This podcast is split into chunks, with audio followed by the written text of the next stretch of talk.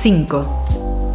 Dos amigos, un podcast temático, reseñas y algo de música. 5. Un libro, un tema, una película, un protagonista, una obra de teatro. Voy a poner a grabar y ya está grabando.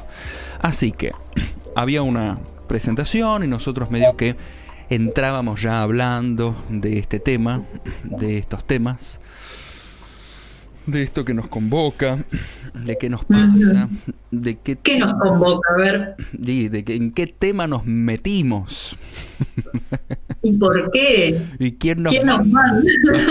a elegir estas cosas. Bueno, fue una idea, eh, en realidad fue una idea tuya, ¿eh? Yo Sí, te hago responsable absoluta de este invento. Sí, yo tenía ganas de hacer un podcast y me pareció que era una buena idea esto de proponer tanto que vos, que Sí. te gustan tanto la- las cosas de- relacionadas con el arte y a mí también. Entonces dije, bueno, ¿por qué no hablar de recomendaciones de lo que sea? Así Sí. muy amplio. Sí, así suena todo muy hermoso, pero a la hora de prepararlo y uno se pone, ay, qué cosa, cómo puede ser todo. Pero no, es así, es así, es hermoso y acá estamos nuevamente. En 5, otra vez, nuestro segundo episodio. eh, a los 5 tenemos que llegar, por lo menos. Sí, mínimo. Claro, pero no vamos a hacer cuatro, ¿no?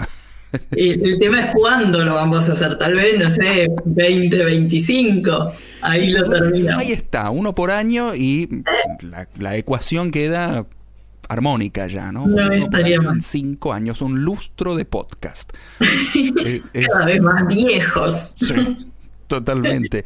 Y hoy vamos a hablar de la comida, de comer. Yo pensaba, ¿no? Eh, que, cu- ¿Cuál era? Eh, si era un verbo o un sustantivo hoy a la tarde.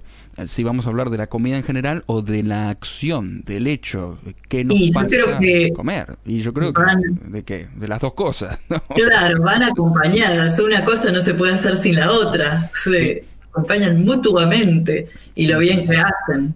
Y bueno, entonces fuimos a nuestras bibliotecas, a nuestras videotecas, si existe tal cosa. Teatrecas. Te- eso estoy seguro que no. Yo fui a Teatreca. A la vinoteca. eso También. Pero eso vamos a ir después de hacer el podcast. Eh, estaría bueno también visitarlo antes. Y, mm, y fuimos a ver qué pasa con la comida en la cultura. Es, es un, algo bastante pretencioso, ¿no? ¿Qué pasa con la comida y Sí, la es como cultura? abarcas mucho. Sí, medio que qué pasa con la comida acá en casa o conmigo y qué me gusta y qué vi y qué relaciono con este tema. Bien. Bueno, ¿qué te parece si empiezo yo? Sí, eh, salud, adelante. Salud. Bueno, empecé con una película que no había visto y que mucha gente la considera como una obra súper clásica, así muy importante para la historia del cine, Sí. sobre todo de Hollywood. Sí, Y es The Party, o bien como se la conoce también, La Fiesta Inolvidable, o en España se conoce como El Guateque, que es una palabra graciosa. yo, yo la desconozco por ese nombre, ya la conocerán, yo la desconozco. Sí. Sí, yo escuchaba un programa de radio que, bueno, que usaba mucho esta palabra. Claro. Esta película es de 1968 y es de Blake Edwards, que mucha gente conocerá, que fue un director, actor, guionista y productor estadounidense, o sea, hizo de todo. Y en 1942 hizo una película en la que participó en realidad como actor y se llamaba Diez héroes de West Point, que era un drama bélico en donde parecía como una rebelión india. Y yo creo, es probable, y atando cabos, y no tengo pruebas, pero tampoco tengo dudas, que ese papel de la juventud lo inspiró para pensar en esta película. Puede ser. No Ay, sé, vos te la dejo de. No la vi, yo por supuesto vi la, la fiesta inolvidable porque es una de mis películas preferidas, pero esta, este dato no lo tenía del director, así que me la agrego para ver también. Dale, te sigo tirando data. También dentro de esta comedia hay homenajes a otras películas bélicas. Pero The Party no podría existir si no hubiera existido, por ejemplo, Charles Chaplin con sus películas mudas o el grupo Monty Python, que sé que a vos te gusta mucho. Sí, claro. Muy fan. Bueno, y en esta escala, si pensamos en lo que vino después, De Party también tiene o sienta un precedente para otras comedias, como por ejemplo la de Mr. Bean que son esas personas así súper torpes que se enfrentan con cosas y, van ahí trastrabillando por la vida. Es cierto, claro. Sí, tiene mucho que ver, sí. Bueno, Edwards venía de filmar éxitos como La Pantera Rosa y las secuelas, también Un disparo en las sombras, donde aparece el personaje del inspector Clouseau. Pero también, y hay una parte menos famosa, y esto yo me enteré ahora, es que fue el encargado de adaptar al cine la novela de Truman Capote o Capote, Desayuno en Tiffany's, que entre tantas otras películas, bueno, este señor tuvo una carrera súper extensa, como 50 años en el cine, es un montón. Y, bueno, esa película, Desayuno en Tiffany's, es un súper clásico, una comedia romántica se supone, pero la verdad es una tragedia total. Pero volviendo a The Party, Acá en esta película actúan Peter Sellers, Claudine Longuet, Mark Champion, Edward McKinley. Y se dice ahí entre los chusmeríos que estuve leyendo que entre Blake Edwards y Peter Sellers se llevaban súper mal, tanto es así que después estuvieron sin hablarse un montón de tiempo y recién volvieron a filmar mucho, muchos años después. Quiero hablar del argumento de esta película. Yo sé que a vos te gusta mucho. Y yo la intenté ver con esa idea. Brundi Bakshi. Brundi Bakshi es un actor indio que está rodando una película en el desierto. Perdón, antes de que, sigas, me hiciste pensar esto que eh, las películas de Mr. Beam que siguieron, ¿no? Eh, varias décadas después, pero él está vestido muy parecido al personaje de Mr. Beam cuando va a la fiesta, ¿no? Por supuesto. Él se viste de un tipo normal, un trajecito, una corbatita y hasta parece, es como que Mr. Bean está directamente inspirado en la actitud de Hurundi Bakshi por, por Peter Sellers y hasta la, la imagen. Sí, es verdad, es verdad, tienen un aire. Y eso que pertenecen a dos eh, países muy diferentes, hasta dos continentes diferentes. Mira, Brundi Bakshi, como decía, es un actor indio, está rodando una película en el desierto y es torpe, esa es su característica más destacable.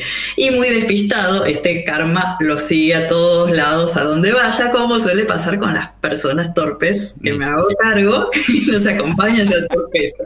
Ahí, ahí sentí. Me sentí identificado. Ahí generó empatía la película. Total, total. Por un rato, por lo menos.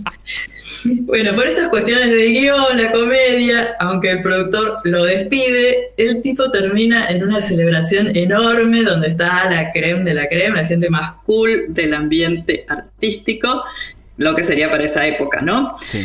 Y ahí es donde lo que empieza a ocurrir es cada vez más disparatado. Por un lado, porque la gente empieza a tomar alcohol, como en toda fiesta, pinta un toque de descontrol. Por otro lado, también hay un mozo que se destaca entre todos porque también toma demasiado y medio que se gana así como un personaje destacable ahí en la historia de, esta película. Y no deja de haber gags tras gags. Es eso. Eh, la película es eso, sí, claro. Exacto, es eso, es una continuidad de gags.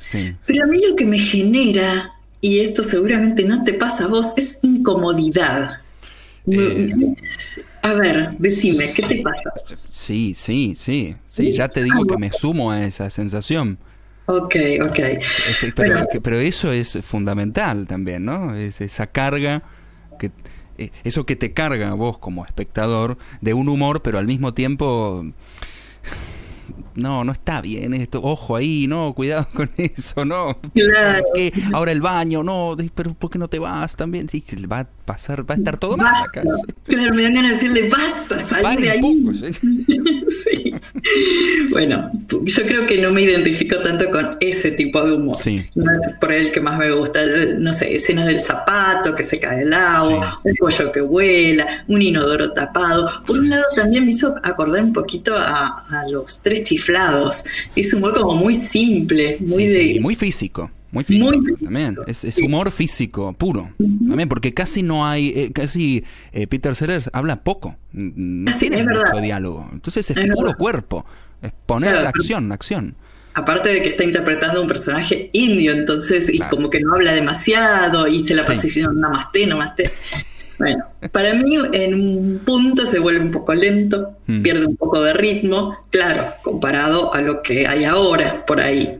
Me cuesta situarme en ese en esa comedia, pero igual me pasa, no sé, con películas de Chaplin que sí me, me generan risa y me parece que son buenas. Pero bueno, si esto se filmara en la actualidad, y de esto estuve leyendo un poco, seguramente las redes se llenarían de haters. ¿Por qué? Sí. ¿Por qué pensás vos? Y si se filma de la misma manera, eh, que es esto, que le falta tal cosa. Que... Ah, no, y también, me imagino, eh, discriminación, ¿no? Exacto. Eh, estigmatización, todo. Claro, como un tipo que es un blanco caucásico se pinta la cara de indio y se hace pasar por uno. Exacto, claro. ¿Por qué no lo hace un indio? Claro, claro. Eso bueno. Tenemos miles de casos Mm. que, que, ah, el día de hoy están sucediendo. No me Eh, extrañaría que, que pasen un par de semanas después de nuestro podcast y que haya generado tanta repercusión y que cancelen. Se cancela, listo, se baja de las plataformas en las que esté. Esto no puede suceder, es inadmisible. Chao, listo. Cancelado eh, Blake Edwards y la fiesta inolvidable. Ok, estoy de acuerdo. Pero eh, igual eh, me, me- me está faltando todavía la conexión con el comer, ¿no? Con la comida. La comida, porque hay un tremendo banquete. O sea, Esa mesa. mucha- claro, muchas de, de la escena principal transcurre en esa mesa. Y Y, en ese, en ese mundillo ahí que aparece el mozo, que hay una puerta eh, vaivén, que hay torpezas con eso, el tipo está sentado en una sillita baja porque no hay otra silla para él, entonces eso también, ahí come todo incómodo.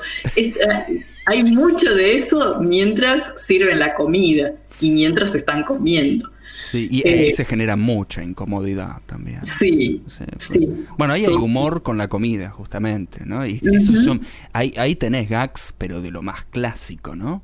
Sí, El humor con la comida es, no sé... lo básico. Sí, empieza ahí, me parece, ¿no? Pastelazos en la cara. No, sí, eso. creo que no hay exactamente eso, pero muy cerca. O sea, Ahí, claro. Sí.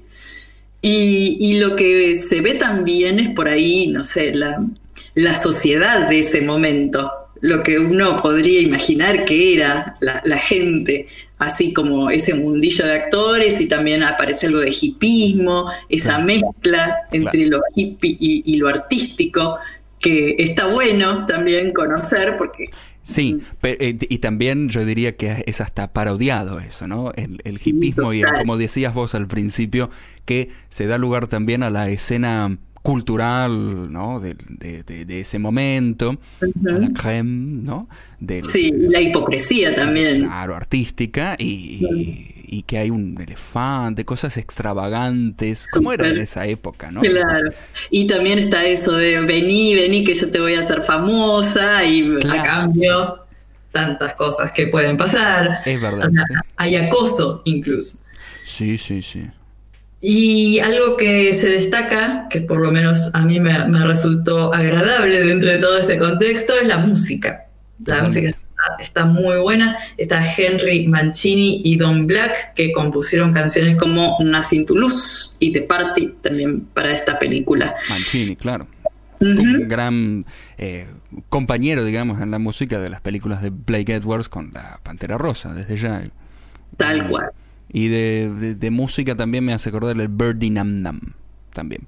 Lo que dice Urundi Bakshi del pajarito, ¿no? Acordé ahora. A vos te causa risa. Sí, yo soy muy fácil con eso. ok. Bueno, y, y lo último para cerrar esto Sí. es una curiosidad de la película de cómo fue filmada, porque fue filmada todo tal cual el orden de las escenas, no es que cortaban, editaban, nada. Se filmaba, se veía Y de acuerdo a eso, los mismos actores podían hacer eh, cambios, incluso improvisar. Esto del mozo que se va poniendo borracho tal vez no estaba así pensado, pero bueno, el actor pudo meter ahí eh, su brillantez para, para destacarse. Todo lo contrario, no, su no lucidez puso. sí, bueno, de alguna manera esa actuación de la no lucidez fue lo que le dio después protagonismo, casi que le pelea. Ah, Así que bueno, si tuviera que definir o puntuar esta película, yo diría que tiene un 7, que es bastante digno, teniendo en cuenta que, que la maté un poco. Pero claro, hay, no sé, los, los, los colores, eh, la música, todo le, levanta, le levanta lo que podría ser como... Incluso que podría haber sido una película muda, también leí por ahí, que por ahí era la intención de hacerla muda y por eso es que tiene tan poco guion. Total, claro. Sí, sí, sí, Así que siete para mí, no sé para vos. Ah, yo ya dejé en claro que es una de mis favoritas. Eh, sí, sí, a mí me encanta. Me encanta, me encanta. ¿Y el número? Yo le pondría, yo le pondría un 10 a esta película. Ah. Para mí, bueno, pero yo eh, eh, soy, soy un consumidor de películas de, humor, comedias, de eh, no digo serial, pero abundante. Y, y esta película marca también una de las bases. En los 60 se marcaron muchas bases. Peter Sellers es un geniecito. Y, y bueno, esta película para mí también es de la Biblia del humor en el cine, lo es, así que... Sí, sí, yo le pongo un, un 9,98 para ser generoso y no regalarle nota. Y yo entonces cerraríamos en un 8 por ahí. Ah, le subimos, ok. Claro, claro. Está bien. Sí, sí, está bien, está bien, todavía no se cerró, así que bien. Bueno, queda así. Y se, se, se consigue, yo creo que fácilmente. Sí, total, se consigue. Videoclub amigo lo tendrá, seguramente. Exacto, anda al blockbuster y ahí lo vas a encontrar. Y ahora vamos a hacer una mezcla en nuestro programa, casi como una receta. Vamos a, a tener una una invitada, en realidad unas invitadas es la música que va a formar parte del programa de hoy, pero al mismo tiempo unas protagonistas. Ellas son Ciclotímica, Martina Avior y Lola Torres. ¿Qué tipo de música hacen? Música latinoamericana, en general, con todas sus variantes de distintos países. Eso es ciclotímica. Y fui, acudí a ellas porque sé que también se ocupan de las culturas regionales eh, plasmadas en la letra. Y, me acordé de un tema que se llama Curritai. Eh, Curritai. Sí. Ya con mencionarlo o con pensar en la melodía también se me viene a la mente un aroma, unos sabores medio grasoso, no sé. ¿Viste cuando entras a estos locales de comida? Es fuerte, es fuerte. Si el tema se llama así, bueno, imagínate de qué va la letra. Eh, vamos a recibir a nuestras invitadas de hoy. Y queremos saber un poco, bueno, de, de dónde surge, de dónde surge podríamos decir, sí, Lomas de Zamora. ¿Cómo surge? Mejor, es más interesante. Ciclotímica. ¿Cómo surge? ¿Alguna de ustedes dos quiere hablar? Por ejemplo, Lola. ¿Quién rinde primero? dale, dale. Yo les voy a tomar examen después, sí. Bueno, ahí va. Sí, a esta altura de la vida la memoria es un valor eh, muy apreciado. Mira, ciclotímica surge de, encontrarnos. Es anecdótico y es muy lindo a, medida que pasan los años eh, contar esto, que con Martina Bior eh, nos conocemos desde los nueve años, no, no, no éramos tan íntimas como ahora, ¿no? Pero nos conocimos estudiando música, nuestra, nuestra primer pasión. Nos conocimos buscando nuestra primer pasión, ¿no? Y éramos muy chiquitas y, y ya medio que nos andábamos ahí como, como investigando, ¿viste? Por, por nuestras rarezas antes de que fueran canción. luego justamente por, por, eh, estos, por estas pasiones y por la vida, nos desencontramos, eh, Mar terminó su carrera como concertista, ahí obviamente la escuchan y se nota. Yo no, yo no, yo rumbié para otros lados. Pero te fue bien, no, no, no pero Sí, te sí, fue bien. sí, Y- válido, porque... Y, eso también se escucha y se demuestra. Sí. Sí, sí, es, fue un camino más alterno, pero igualmente cuando en un tiempo ya eh, como concierto recorrido musical de cada una por distintos lugares, yo ya estaba con los tambores, Mar seguía con las violas y todo un, un recorrido así de música más electrónica además. Empecé, di con un flyer, ¿no? Estábamos hablando de principios del año 2000, di con un flyer y se me aparece el nombre Martina Bior. Y entonces Sí. mi pregunta era, ¿es Martina la que era compañera mía del conservatorio? Y Ah, entonces ah. hice, claro, hice el camino del Inca. Y entonces, tipo dije, a ver, para, va a tocar en tal lado. Yo la voy Sí. a ir a ver. ¿Es así o no, Mar? Es así. No Bueno, contá lo que sigue. Contá lo que sigue. Ahí está. Eh, bueno, nada, yo estaba ahí con, con, con una parte de un grupo de esas cosas que uno también eh, va armando y desarmando y encontrándose con gente. Sí, claro. Eh, estábamos en Casa Joven haciendo esto que, que Lola decía, era como el, el fin de un grupo con, en la transición en realidad, porque era como, bueno, seguíamos con pistas, pero las pistas ya eran, vie- eran viejas, pero en realidad era lo que había y, y bueno, era como, como esa cosa de seguir andando. Y de pronto la veo y, y, y bueno, fue como nada, un abrazo increíble y fue como, vení, vení a tocar. Fue como, nada, empe- y, y fue Sí. la invitación medio que instantánea, creo que no sé, a la semana, a los 15 días, ya estábamos tocando. Claro, claro. Eh, de hecho, volvimos a tocar en ese mismo lugar y Lola estuvo, hay fotos ahí con, o sea, hay fotos de la primera vez que era público y la segunda vez que era parte ya de- definitiva. Nada, empezó así como, como acompañándome en realidad Sí. y medio como que se hizo más fuerte. El amor es más fuerte. se hizo más fuerte, sí, sí, de alguna manera. eh, y entonces empezamos como a, a probar cosas como de las dos, ¿no? Sí. A, a permitirnos esto de jugar y de hacer música juntas, sin esas vergüenzas que a veces eh, surgen, ¿no? Cuando uno empieza a hacer canciones y demás. Y entonces hicimos un ciclo, no me acuerdo del lugar, Eh, eh, urbano. eh, eh, acá Urbano, también en urbano. también en zona sur, en- estamos hablando de zona sur o capital. Estamos hablando de capital, porque en Sí. aquel momento las dos vivíamos en capital. Ah, claro, Era claro. como. eh, después nos vinimos al sur para enamorarnos bien, como dice la canción. Y entonces a ese ciclo que hicimos así de, de un mes, de los sábados, Sí. hicimos ciclo tímico pop. Claramente, por sí el ciclo que estábamos haciendo, pero también por esto de que medio que íbamos y veníamos de canciones, de estados y todo. Sí. Y después nada, empezamos a grabar, a definir canciones y le dejamos así el nombre a nuestro, a nuestra, o sea, fue como identi- identidad. Totalmente. Se armó una identidad sonora y musical que iba de la mano con unos ensayos extra largos Pero súper. eh, Sí. de estos que de estos que uno añora, ¿no? Con los años que tiene que pautar y encontrarse, ¿no? Como más de agenda, más. ¿no? Sí. Pero entonces ahí en esos ensayos se probaba todo, porque era súper ecléctico. El nacimiento de ciclotímica, justamente como su nombre lo dijo, era como lo tuyo, lo mío, lo nuestro. Bueno, Sí. todo iba. Sí, de, de- bueno, en la biblioteca poner los libros, no sé, de la, ponerle de dos personas, entonces, Sí. bueno, pero como que combinaban, capaz que algún estante quedaba medio raro, pero también era la idea, ¿no? Claro. Sí.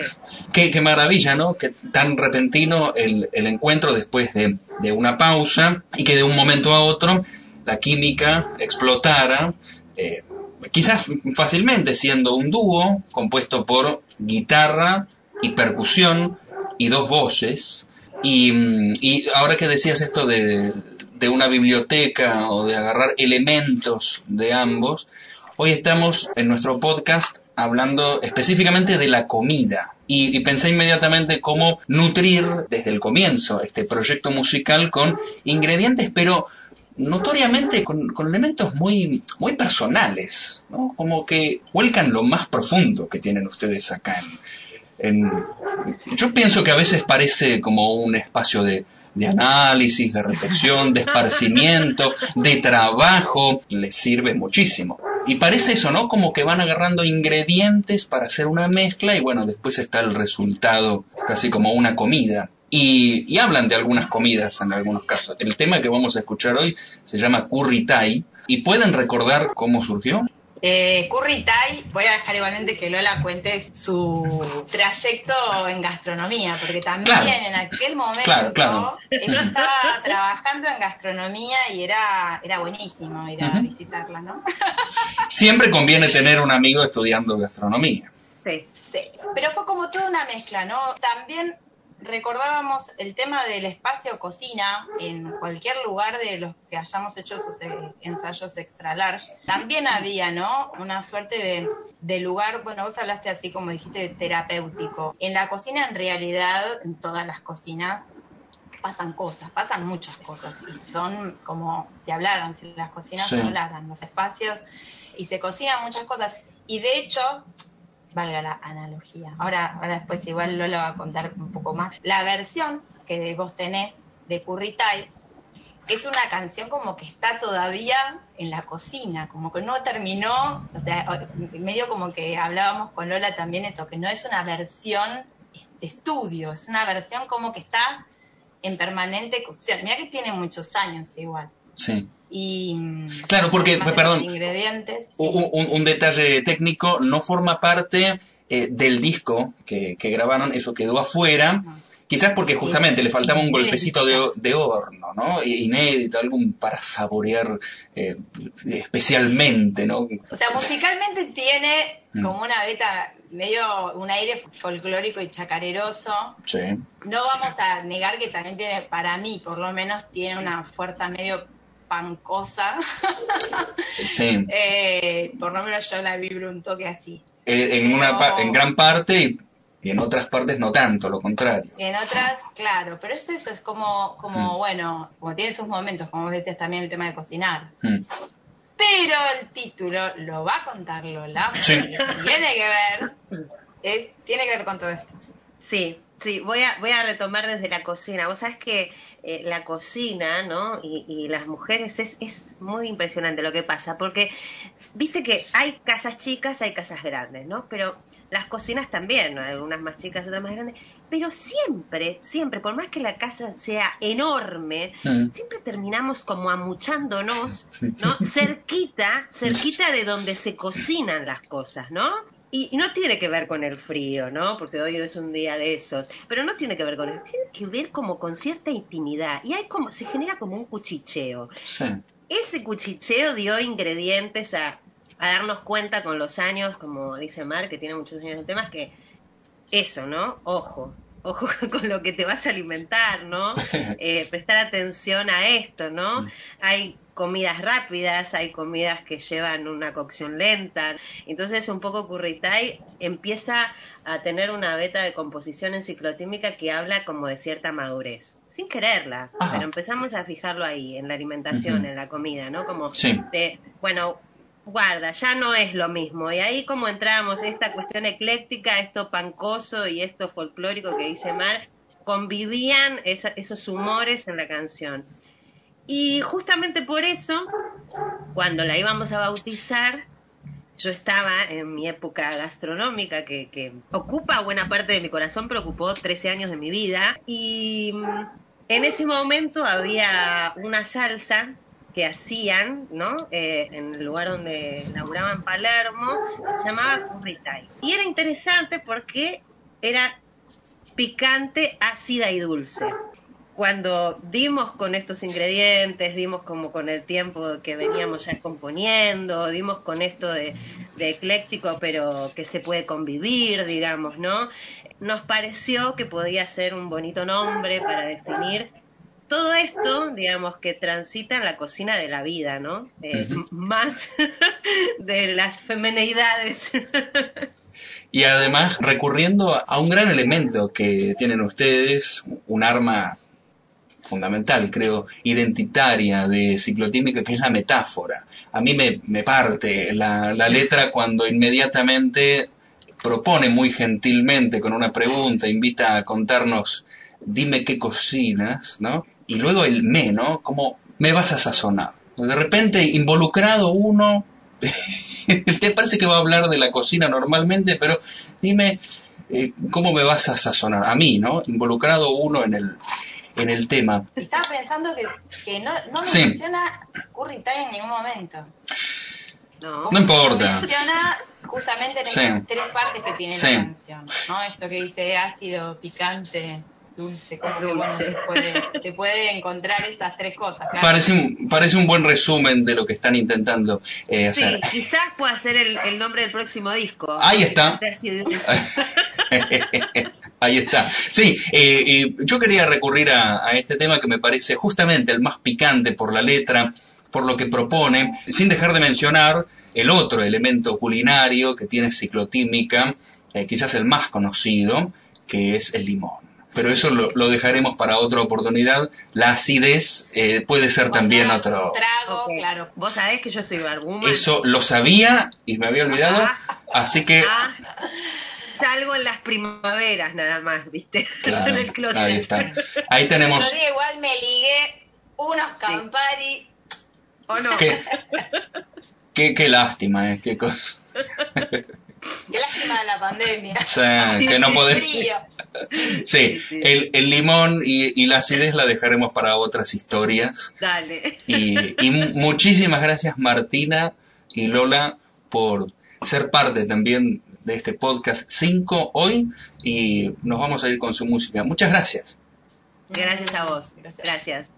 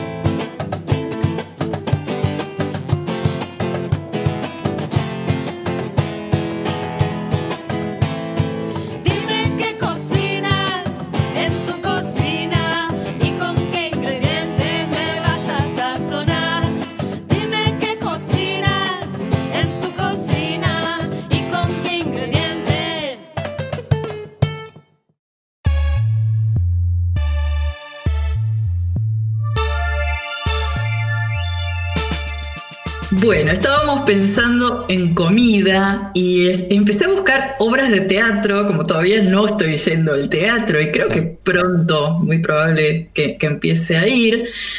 Pero me fijé en la plataforma Teatrix, que por algo lo pago, veo una obra cada mes más o menos, y, y empecé a buscar, a buscar algo que tuviera que ver con comida, y no encontraba, o las que encontraba no me convencían mucho, hasta que llegué a una que dije, es esta, es esta, y es Shisha, un musical. Ya me imagino. Shisha Sí, te imaginas muy bien. O sea, ¿qué tiene que ver con la comida? Bueno, todo, todo tiene que ver. Shisha, este, este musical fue protagonizado por la actriz Karina K, que no sé si lo ubicás bien, Sí. para mí es la mejor imitadora de Cristina, la saca perfecta. Justamente, sí, claro.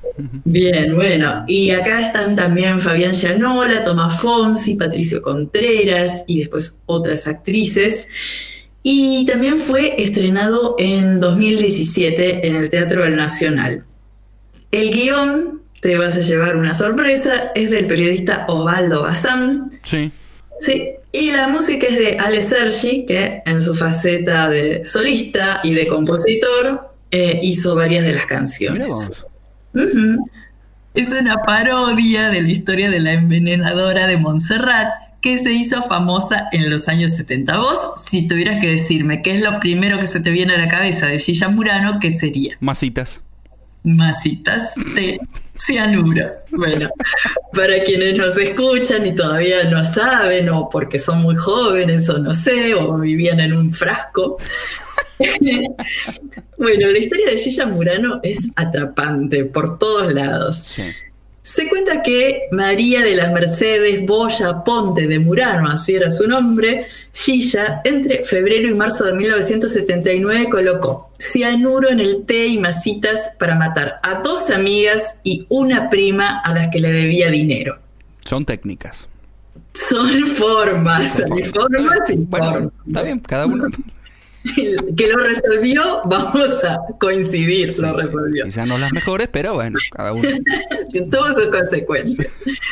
Bueno, la cuestión es que tenía, debía 50 millones de pesos ley, que era bastante, Sí. y se lo habían dado a estas mujeres en una época en que muchas personas entraban en un juego de especulación que se llamaba bicicleta financiera, que hasta no hace mucho también se seguía usando. Sí. Esto tenía que ver, bueno, en esta época, y nos vamos a situar en un poquito de contexto, durante el gobierno de Videla designa a Martínez de Oz al frente del Ministerio de Economía. Y bueno, hay una serie argentina que, que yo la vi así apasionadamente que se llama Cuéntame cómo pasó, Ajá. que era de la TV pública, estaba Nicolás Cabré, Malena Solda, bueno, mostraban muchos de estos momentos Sí. históricos y esta parte es terrible porque empezás a ver cómo se devalúa todo de repente, lo que comprabas antes de repente ya no tiene más valor. Sí. Bueno, historia que, que cíclica, ¿no? Que, que siempre Sí. sucede en, en Argentina. Pero la idea era que podías pedir un crédito en dólares en el exterior, después cambiarlo a pesos, así entrabas al país. Después comprabas acciones, títulos públicos y con una tasa de interés alta había alguna, hacías alguna diferencia y eso te servía para después devolver esos dólares y quedarte con unos manguitos ahí encanutados. Ahí está el negocio, claro. Claro, el tema es que esto lo hacían no solo particulares y pequeñas sumas, sino empresas y Sí. enormes sumas. Esto hizo que bueno, el Banco Central tuviera que emitir más monedas, se vio, vio obligado a devaluar Sí. y, y bueno, estuvo esta hiperinflación. Sí. Que bueno, tiempo después eh, llevó al país a la ruina y una deuda externa tremenda. Claro. Pero bueno, volviendo a Gilla, eh, se dice que es probable que haya asesinado a más personas, pero no hubo pruebas por esto. Se decía también que era una psicópata, que no mostraba ningún tipo de arrepentimiento. Se decía que era mitómana. Entonces, bueno, las palabras mucho no, no eran confiables. Sí. Estaba casada con un abogado y dijo que había tenido al menos dos amantes. No sé si eso también está chequeado o no, pero hasta el final y con las pruebas en su contra, ella siempre se declaró inocente y se la considera como la primera asesina serial de Argentina. Claro. Silla, a pesar de todo, no murió en la cárcel, como muchas personas creen, sino que fue liberada en 1995, hubo una reducción de la pena, un 2 por 1 y murió recién en 2014 a los 83 años. Lo que hace Karina acá en este musical es impresionante, es un personaje súper bien delineado y se nota que la estuvo observando, vio entrevistas y, Sí. y la caracterización es igual, o sea, vos ves un video donde está ah, dando una entrevista esta mujer y, y Karina es idéntica. Claro. Así que bueno, la copio en sus gestos, en palabras, en algún registro que quedó. Ah, por ejemplo, hay una palabra que usa que es coquer en vez de coger. Ajá. Eso lo, lo usa Karina y, y lo explica por qué usa coquer. Eh, porque le daba como pudor, porque a la vez de que era una señora muy mal hablada, le daba, no sé, como vergüenza decir así esas palabras. Tenía ese eufemismo ahí, delicado. Sí, coquear. Hay un artículo del periodista Rodolfo Palacios que habla de eso y del personaje que se construyó ella Murano, un poco bizarro, así haciendo chistes, con esta fama, bueno, que tenía, que iba acumulando. ¿Sabes que una vez fue a visitar a Mirta Legrand? No sé si la viste. Hay algún registro por ahí. Yo, yo soy de consumir todo este tipo de videos en YouTube, historias en Wikipedia también y recuerdo, sí, alguna vez me crucé con ese video, sí. Bien, bueno, si no lo vieron, por favor, búsquenlo. Sí, sí, sí. Porque la mujer esta le regala masitas. O sea, una mujer que está declarada como asesina y está- cumplió una pena, va en el lo, me- lo menos que podía hacer. Y Mirta así con su cara de nada, le dice, ay no, bueno, ahora me estoy cuidando, no sé. O sea, le rechaza la masita, Me pero estoy cuidando, quiero vivir. Claro. Después igual creo que se come una, pero, pero bueno, Mirta, la verdad que me sacó la galera por ella, porque Claro, con esas entrevistas, igual que cuando Fernando Peña Sí. la, encara ahí con una pistola y ella ni se mosquea, así Le se dije que, que es de muy mal gusto, le dije solamente. Muy bien, muy Es una genia, bueno, en algunas cosas es una genia. Bueno, la cuestión es que la obra muestra este personaje, así de gracioso, complejo, mal hablado, que bueno, que no tuvo ningún reparo en envenenar a las amigas y seguir con su vida como si nada, que si no hubiera sido que le cayó a la policía y con todas las pruebas en su contra, ella seguía su vida, así de lo más normal y con un poco de dinero. Un personaje, justamente. ¿no? Alguien- Tremendo, tremendo. Y, y también la obra lo que muestra es cómo es esa sociedad de los años 70, Sí. las mujeres que todavía se quedaban un poco en su casa, las amas de casa. Habla también de la codicia, así como ese, esa forma de ser de, de muchas personas que intentan aparentar algo que no son o que quieren demostrar que son de la alta sociedad, en realidad se están muriendo de hambre, pero quieren mostrarlo porque tal vez en alguna época tuvieron así como cierta, cierta clase, ponele. Claro. Entonces, bueno, eso, lo que ella quiere es eh, mostrar que tiene un dinero que en realidad perdió hace tiempo. Y varios de los números musicales tienen un poquito ese sentido. El personaje de Fabián Gianola eh, es el amante, el amante y juega con eso de, de la doble cara. No podía faltar también en esta historia. Claro, claro, y se hace como un juego, un chiste de lo que tiene ahí entre las piernas, porque bueno, se comenta en el mundo Mm. eh, artístico que, que es verdad eso, Mira, pero bueno, es un detalle con el que también, del que también se ríen. Y las amigas estafadas eh, son interpretadas por las actrices Virginia Kaufman, Iride Mokert y Tiki Lovera, que no tuve el gusto, así que véanla, igual tienen, tienen, tienen un papel importante, más allá de que supuestamente mueren, eh, bailan ahí en, en alguno de los números. Me hizo mucha gracia uno, uno de los musicales, de los números musicales, que dice, mi mamá me dijo muy fuerte y clarito, si quieres al hombre tener, cocínale algo rico y su corazoncito por vos se va a estremecer. Lo tomé muy en cuenta al pie de la letra y sí que tenía razón, delicada receta, mi arma secreta para lograr seducción. está bien. Está bien, esta letra escrita por Ale Sergi Sí. y con que tiene mucha verdad. ¿o no. Incluso Gilla, bueno, hizo su, su trabajo ahí en la cocina. Sí. Y como si fuera necesario aclarar eh, esto, porque es importante, uno de los últimos números dice, matar está mal. Así que háganle caso, matar está mal, no, no lo tomen así como ejemplo, Gilla, eh, no, no da. Comer no está mal. Lo que está mal es matar con la comida. Exacto, exacto. Por más que sean con masitas ricas, con un ricote. Es el musical entonces de Gilla Murano. Sí, totalmente recomendable, como decía en la plataforma de Teatrix, ahí lo pueden buscar. No tengo idea si en algún momento se va a reponer, si lo vamos a volver a ver, pero debe estar bueno para, para ver en vivo. La verdad que es un despliegue muy grande. Claro, porque en la plataforma eh, no están fijas o, o permanentes las, las obras, van y vienen, ¿no? Del catálogo. Sí, en realidad permanecen por algunos meses, creo yo. Claro. Y todo el tiempo estaba viendo así como novedades. La verdad que recomiendo bastante si te gusta sobre todo ver algo de teatro y, y Sí. no tenés la posibilidad, es una buena forma. Sí, sí, sí. sí. Así que si tuviera que calificarla, le daría un 8. Bien, bien. Qué Un rico. buen Un rico 8. Está bien. con masitas.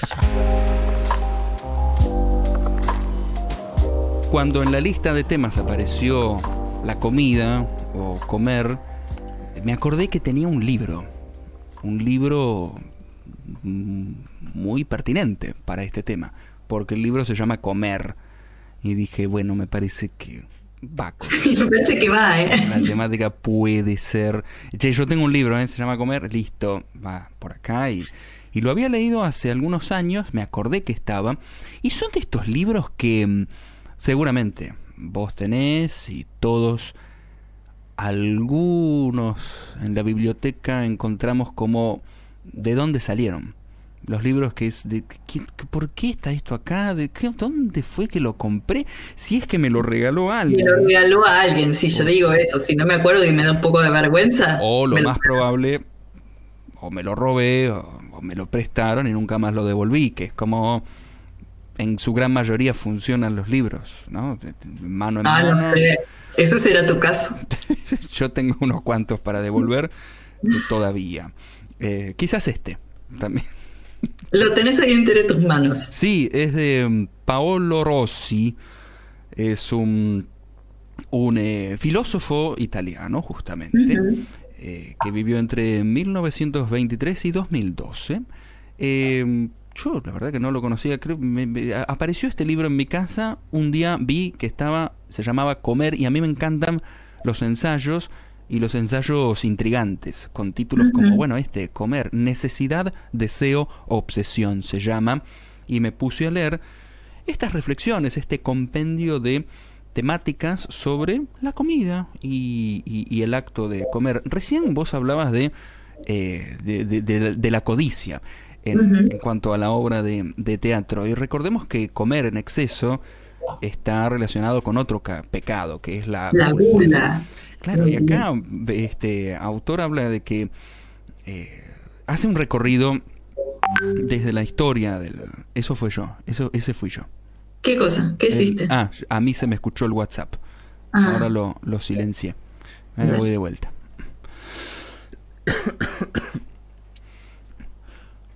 Hablaste recién de un pecado, como la codicia en cuanto a la, a la obra de teatro, y, el autor en este libro hace un recorrido de la historia de la comida y de los alimentos que va desde la antigüedad hasta el día de hoy y también habla de los pecados y relaciona la comida con la gula, que también es considerado un pecado capital y, y marca que, bueno, hay un, hay un tema con la gula, en a diferencia de otros pecados, como por ejemplo la sexualidad o la lujuria, porque es imposible de eliminar la comida de nuestras vidas. Uno puede llevar una vida casta, sin sexualidad, pero con...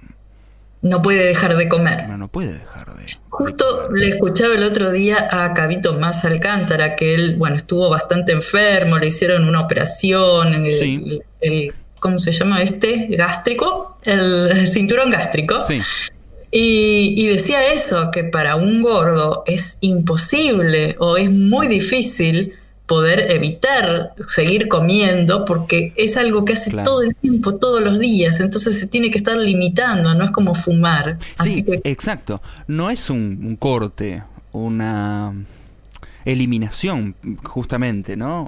Eh, de- de- de- del objeto que causa este problema, sino que es, como vos dijiste, una moderación, una regulación, una nueva forma de relacionarte con eso que no podés dejar. También el libro marca algunos temas como el hambre, por supuesto, ¿no? El hambre en el mundo y brinda bastantes datos al, al respecto, pero también habla de la huelga de hambre y de cómo aparece y cómo a lo largo de la historia y de la cultura se, se fue manifestando. ¿Qué es? funciona. Que claro, si funciona, de qué se trata, ¿no? La abstención de la comida como un, como un mensaje, el hambre mm, político, el placer, la obsesión por la comida. Hay textos. Cada capítulo es como un, un enfoque con un tema. Sí, así. sí, son algunos temas. Y por allí divaga, reflexiona, como todo ensayista y filósofo. Eh, él plantea desde el principio que va a haber temas agradables y horrorosos al respecto, porque eh, la comida trae mm, esos dos aspectos. ¿Y te llega a horrorizar?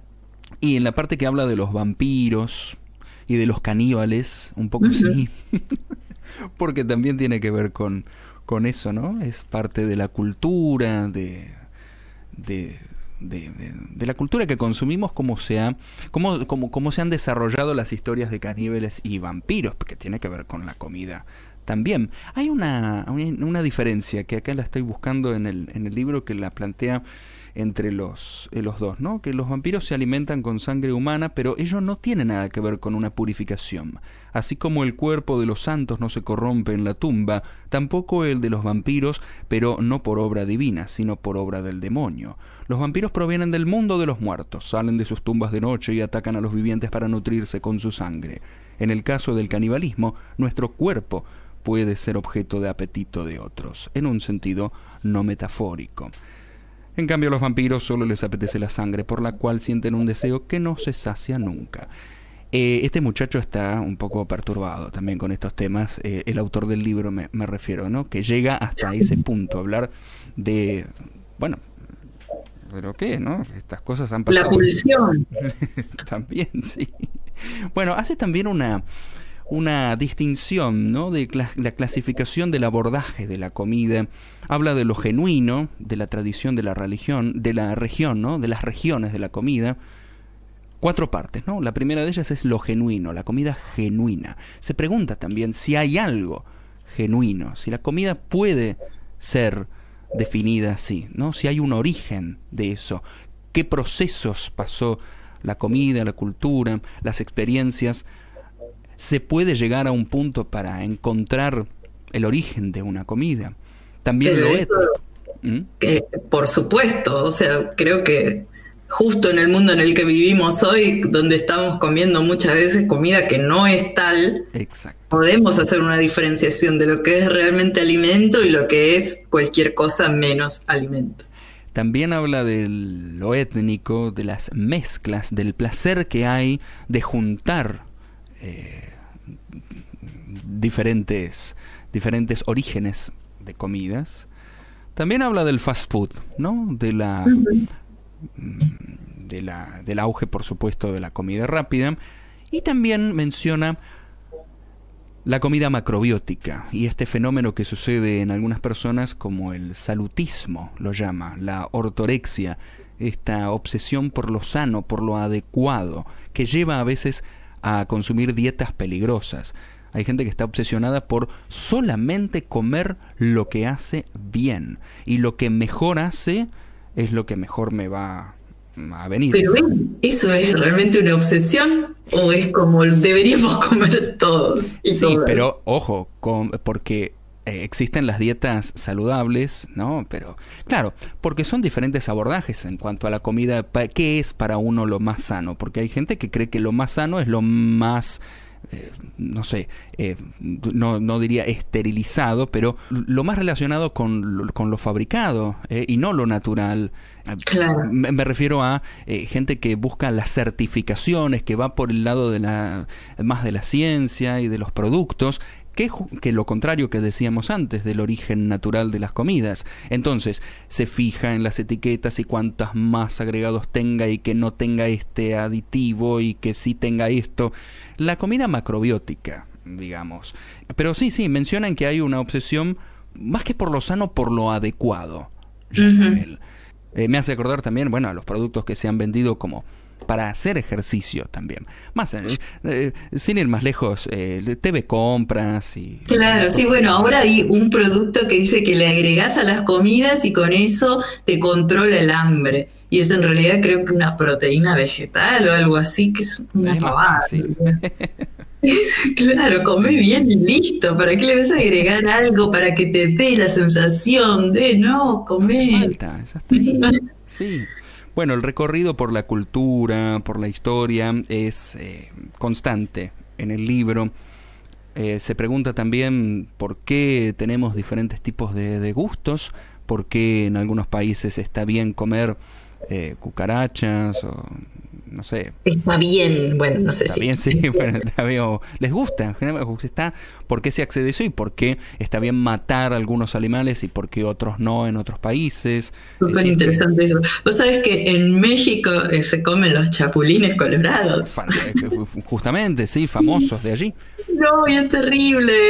O sea, te lo sirven ahí con tu taco o lo que sea, le, le metes esos. Bueno, y él se pregunta, ¿por qué no los comes si somos todos omnívoros? Ah, qué feito. Somos, claro. Ah, yo, yo sé por qué no te gusta. Algo que falta en el libro es eso. El vegetarianismo y el veganismo. Mira, Eh, Yo no sé si él a lo mejor tuvo eh, la oportunidad de, de ahondar en esos temas. Eh, Se ve que no. Se ve que no. Se ve que no. Esperaba, esperaba eso, pero no. eh, discurrió por por otro por otras partes quizás más Tal vez metió el- como el canibalismo tal, tal vez metió en la misma bolsa que la ortorexia a este tipo de dietas. Habría que, habría que ver, ¿no? Porque mm, sí, sí, no, no les da un espacio claro. a- ¿En qué año lo escribió? y este libro, ¿en qué año lo...? Porque murió en 2012, ya para entonces se hablaba bastante. La primera edición es de... No, 2011. 2011. Sí, sí, sí. No es tan, tan antiguo como yo creía. Em, ta, ta, ta, ta, ta. ¿Tiene algún otro libro que sea así como conocido, interesante de él? Eh, al menos en mi biblioteca no. Yo es, es lo único que yo tenía de él. No investigué tampoco. Y, y en realidad es lo que una de las pocas cosas que vi o que llegaron a mis manos de una u otra forma al respecto sobre la comida. Vi ese título y entré de una. Y es interesante, es interesante la- el punto de vista de un filósofo al respecto. Bien, entonces súper recomendable. Yo no sé ¿Cuál si se consigue, claro, si se consigue este texto, si está, yo solamente vi este libro, pero bueno, para que lo tengan en cuenta, que existe, de Paolo Rossi, Comer. Comer. Y si lo quieren entonces leer, tienen que ir a visitarlo a Numa y extraerlo de su biblioteca. Sí que yo me dé cuenta. Por supuesto que tiene el doble de riesgo y es más divertido. Así que bueno, querido Numa, creo que repasamos, hicimos, sí, un, buen ranking de películas y música, hubo de todo. ¿Tenés alguna conclusión con esto de comer y el arte y la cultura? Que mm, ya termino y me voy a servir un cacho de torta que tengo de en la heladera que ha sobrado. Es inmediatamente lo que me produce a mí la comida es siempre una clara identificación, por no decir unas ganas de entrarle a un postre eh, tremendo. Qué rico, bueno, eh, yo no tengo nada en la heladera para variar, así que Oh, me voy a contentar, no sé, con un tecito y una galleta. que es beber. Y podríamos hablar de eso quizás en otra oportunidad. Dale, dale, ya vamos a ir pensando para las próximas entregas, esperamos que sea muy pronto. Pero bueno, esperamos que les haya gustado, quien sea que nos escuche, que todavía no sabemos quién es nuestro público. Y los convidaremos con otro episodio pronto. Muchas gracias. Un abrazo. Adiós.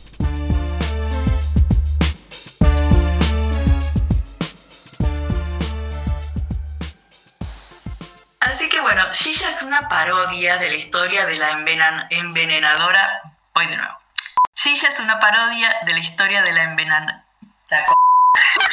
no me sale. Envenenadora.